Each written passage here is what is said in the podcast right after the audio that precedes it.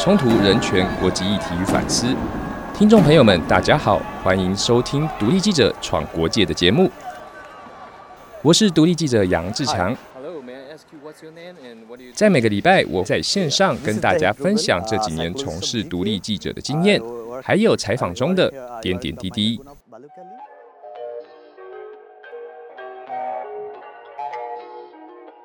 今天想要跟大家分享我是怎么制作一个国际议题，我怎么选择议题来做的。因为我自己比较 focus 的地方是在东南亚跟东亚地区，然后在这几年我自己做比较常做的题目呢是罗兴亚人。举这个例子来说好了，最早开始接触罗兴亚人的时候呢，其实是二零一六年我在泰国跟缅甸边境那个小镇叫做美索，在做克伦族难民的时候。在美索这个地方，第一次遇到了罗兴亚人，然后刚好这位年轻罗兴亚人呢，他其实英文讲的很好，所以在那一天跟他聊天，呃，吃饭聊天的当下呢，他几乎花了大概五六个小时的时间在跟我讲述他怎么样从缅甸逃出来，然后他的家人遭遇过什么样的状况，所以从那一次是我第一次真正的面对到罗兴亚人，然后真正的。比较深入了解这个议题，因为在以前以往呢，都是在新闻或是在报章杂志上面看到这个议题，并没有真正的面对到它。所以在二零一六年那一次，是让我第一次接触到这个议题，然后并且他也自告奋勇的跟我说，他想要帮我介绍在他家乡的亲朋好友，如果我想要过去那边采访的话，他可以帮助我。在那次跟他聊完天之后呢，我就随着他的建议到了他的家乡去采访罗兴亚人。那也是第一次，我真的到了这个新闻现场去了解现况。当然，在我去之前呢，其实对于缅甸或是罗兴亚这个族群，并不是非常熟悉，并不是了非常了解。所以我刚开始就先从网络上所有的资讯开始了解这个议题。第一次，我通常做议题的方式，会想要了解这个议题呢，我会先从维基百科上面将。无论是缅甸或是罗兴亚这个族群的大事记，写在我的笔记本上面。从比如说他殖民时期，或者从什么时候开始被迫害，或者是他的背景是什么样子，我会先写在我的笔记本上。然后从维基百科上面，因为维基百科上面的某些关键字，它都是可以连到另外一个页面上去，所以在搜寻这样的资讯的时候，其实。从一个页面可以连到其他不同的页面，或者是其他的事件，或是其他的族群等等的，从这样的方式下去连起来，花个几个小时甚至半天的时间，可以大概的了解到，无论是缅甸或者是罗兴亚人最基本的知识。网络上的资讯，除了新闻或者是维基百科之外，我还会在一些社群网站，无论是 Facebook 或是 Twitter 等等的社群里面去加入，像是罗兴亚人或者是缅甸相关的网络。在里面，他们常常就会有像是记者，或者是 fixer，或是当地的人们、公民团体，他们会 po 上一些自己想要让外界所了解的第一手资讯在上面。所以，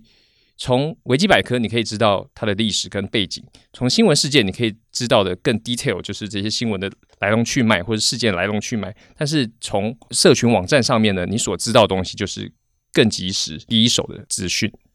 在这些基本知识的了解之后呢，我在出发之前会到书店去买个一本或是两本，无论是罗兴亚或者是缅甸相关的书籍。因为在网络上收集到这些资讯，吸收到脑海里之后呢，其实如果用书专书的方式来透过作者写作的叙述，可以让这些资讯让你比较更容易的记住，或是你用故事的方式来记住它。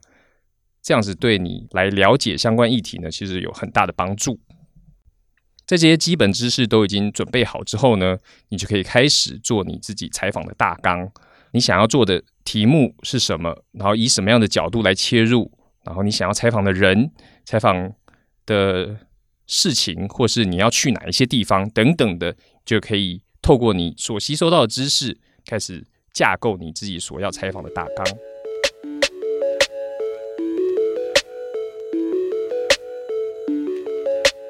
一般时候，记者在检索或是浏览网络上的新闻，还有这些知识之后呢，通常就会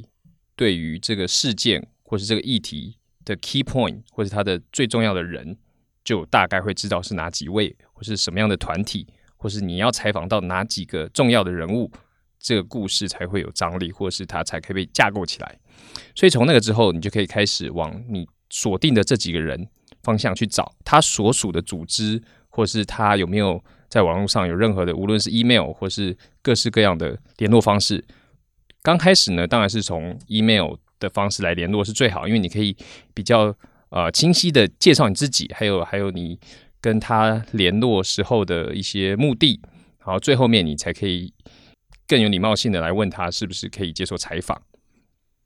除此之外，如果你去的那个地方并不是第一次，你在那边已经有认识人的话，那当然你就可以请那边的朋友帮助你来联络你接下来想要呃访采访的一些受访者。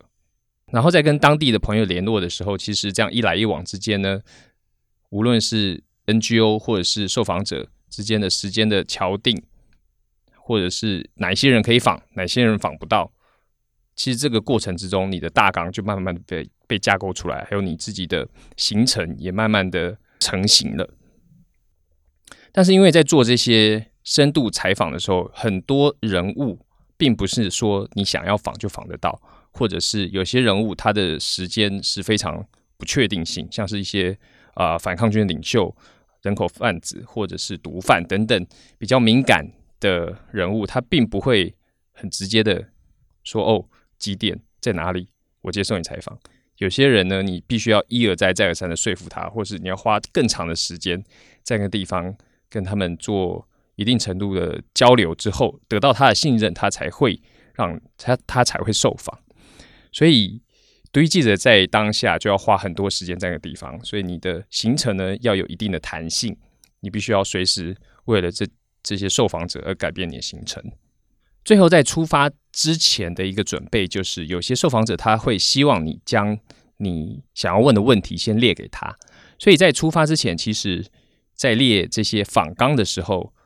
第一个除了你可以检视你自己对这个议题的了解的程度之外，第二个，你也可以将受访者的背景，还有说或是他说过的话，或是他的立场等等的，做更深度的了解，然后让你自己在采访的当下可以问到跟这个受访者相关的问题，而不是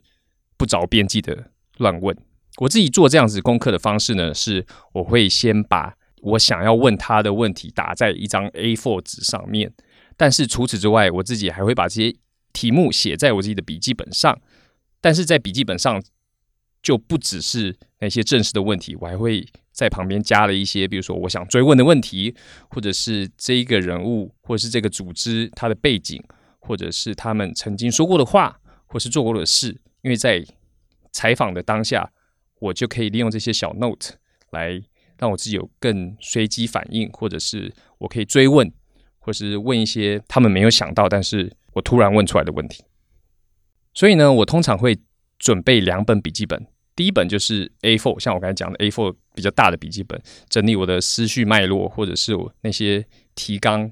的东西都放在那本笔记本上。然后另外一本小小本的，就是在做采访的时候，或者是可以放在口袋里的这种比较小的速记的 Note。这时候就可以，无论是他所说的话，或者是当下的反应等等的，都是记在这个小笔记本上面。所以通常呢，我会带这两个笔记本来帮助我记录各式各样的重点。然后在这些无论是访纲，或是事前的知识，或者是行呃采访的行程等等都准备完成之后，就是前往新闻现场的时候。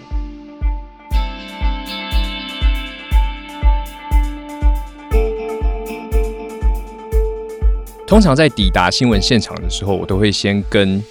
地方的友人，或者是我们在之前出发之前就已经联络好的人，先跟他们见个面。让他们了解我接下来要做些什么事情，或是跟他们聊聊有什么东西是可行，有什么东西是没有办法做的。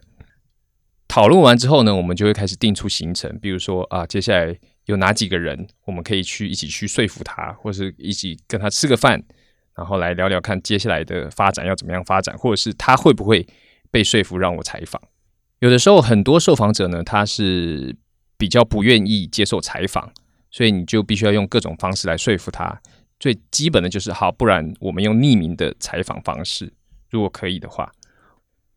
有些受访者不愿意受访的时候，你就必须拐个弯，让他愿意受访。我举一个例子来说，在一次我采访一位人口贩运人口贩子的时候，他是罗兴亚的人口贩子，他不愿意接受采访。我在他同一个城市里面呢，采访了穆斯林的呃宗教领袖，就是伊玛目。采访了他之后，我跟这位宗教领袖聊天，并并且讲到我这个想法。这位宗教领袖呢，就帮助我去说服这位人口贩子来接受我的采访。所以在这样子一个迂回之后呢，这位呃人口贩子到后面，虽然说当然还是匿名的受访，但是他愿意出来讲他自己所做的一些事情，还有他的故事。所以这些东西都是要花时间经营。当一个记者在当地待的时间不够久，你无法受到地方人士信任的时候，其实很多采访是无法成型的。我自己认为呢，在做这些国际采访的时候，每一个人物都是一个点，而我的工作就是把这些点用线连起来，最后把这些线呢画成故事的面。在采访国际议题的时候，其实并不是每一个议题的受访者讲的母语都是英文或是中文，所以当我们在采访的时候，常常会必须要雇佣翻译来帮助我们，或者是雇佣一个角色，他的名叫做 fixer。Fixer 的意思呢，就是他可能是当地人，或者是他是可以讲受访者语言的人，所以他了解当地的情形。所以当记者在进去的进去新闻现场的时候呢，会需要透过 Fixer 来帮你找一些受访者。这个 Fixer 可能是你完全不认识的人，因为有的时候在一些呃网站或者是一些社群上面，你可以找到这些 Fixer，但是也有可能是 NGO 的人。或者是就是他就是你的朋友，fixer 他并不是一个有几星的职业，他就是一个国际新闻在制作时候的一个角色。fixer 在帮记者做这些国际新闻采访的时候，他有可能是你非常好的助力，但是另外一方面，如果你找到的是不好的 fixer，其实他有可能是你很大的阻力。举个例子来讲，fixer 因为他是帮你找受访者，但是如果他又是兼任你的翻译的时候，他有可能。跟受访者一搭一唱来编故事，因为人是他找的，翻译又是他翻的，你根本不晓得这故事的真假。所以在这个时候呢，记者通常必须要 hire 另外一个翻译，就是 fixer 来帮你找受访者，但是翻译由另外一个人来翻，以这种方式来确定这一位受访者他讲的故事是真的，或者是以这种方式来切断 fixer 可以主导。这整个故事的的主导性，当然除此之外，你还是一样要采访，比如说受访者的家人、受访者的朋友，或是受访者的有关系的人，用其他的方式来 check 这个故事它的真实性。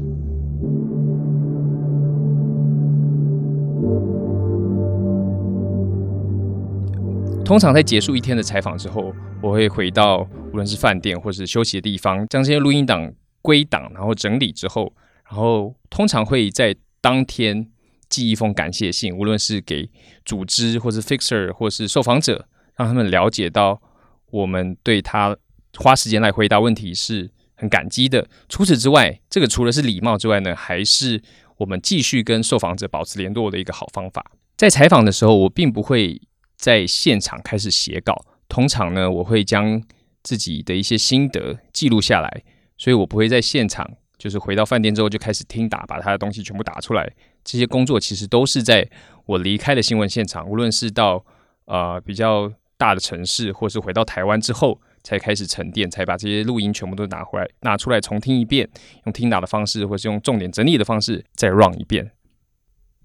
而我自己在写作的时候呢，通常我会将这些故事具象化，无论是用重点单字把它写下来，或是用画的方式，用图表的方式。或者是以人物关系的关系图的方式，把这些东西用大的图案，让自己可以更清楚的了解到这故事的样子长什么样子。那这样的方式，让自己对自己的文章的架构可以更有想法。写作的过程其实就是让自己重回到现场，或者是让自己可以尽量身临其境的了解。受访者所要表达的东西，是在在自己做记者的这段时间里面呢，曾经有前辈有跟我讲过一句话，他说：“记者不可以辜负受访者。”这个意思，除了记者不能扭曲受访者所说的意义之外呢，记者还必须透过观察的方式，从他的肢体语言，从他的表情状态，或者从他的反应之中去解读这位受访者没有说出来的话。当然，如果你扭曲了他的讲法，那就表示你辜负受访者。但是如果你写出来的东西让受访者也很惊讶的可以了解到，我都没有讲，但是你居然知道，那就表示你做对了。所以制作一个国际新闻议题呢，大概的所需要具备或是它的流程，就是像这样子。刚开始的时候，第一个当然就是你要有一个线头，你想要做这个议题的动机，然后接下来就是你。对于这个议题的了解、资讯的检索，或者它的背景知识等等的了解之后，你才可以开始对你自己想要做的议题找出你的角度，或是你要怎么写，你要采访谁，什么时候去，去哪里，做多久等等的你的采访大纲，还有你的行程。最后面出来之后呢，当然就是开始跟受访者联络，也就是你可以写你的访纲，你想要问什么问题。好，这些都准备完成之后，就去到现场。然后在现场开始跟这些你只有在网络上联络的人见到面，然后跟他们见面之后，开始来了解接下来要怎么做，我们要采访什么样的东西，什么样的议题，怎么样合作。最后面就是把这些你所采访到的东西拿回来，开始沉淀、消化，然后最后面转换成文字，或是转换成影音的方式来作为你所做的新闻专题。那今天的分享就到此大概告一段落。在下个礼拜呢，我会跟大家一起聊一聊我在采访的时候，无论是在冲突地区，或是做一些比较敏感议题的时候所遇到的威胁或是恐惧，该怎么样去面对，或是该怎么样处理这些情绪。在个下礼拜，我会来这里跟大家一起分享。